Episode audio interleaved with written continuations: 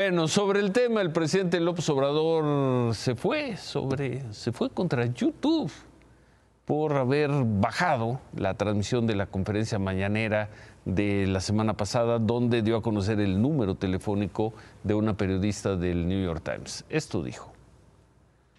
YouTube nos bajó el video de la conferencia de prensa del jueves 22 de febrero. Pues según ellos, infringe las normas de la comunidad. No nos consultaron cuando se aprobaron esas normas, eh, pero además no es un asunto solo técnico, es un asunto político. Tengo información de que es que a lo mejor no lo saben los, los dueños de YouTube, pero aprovecho para que este, pedirles que investiguen, porque parece que la empresa aquí, como sucedía con Twitter, este, estaba tomada por conservadores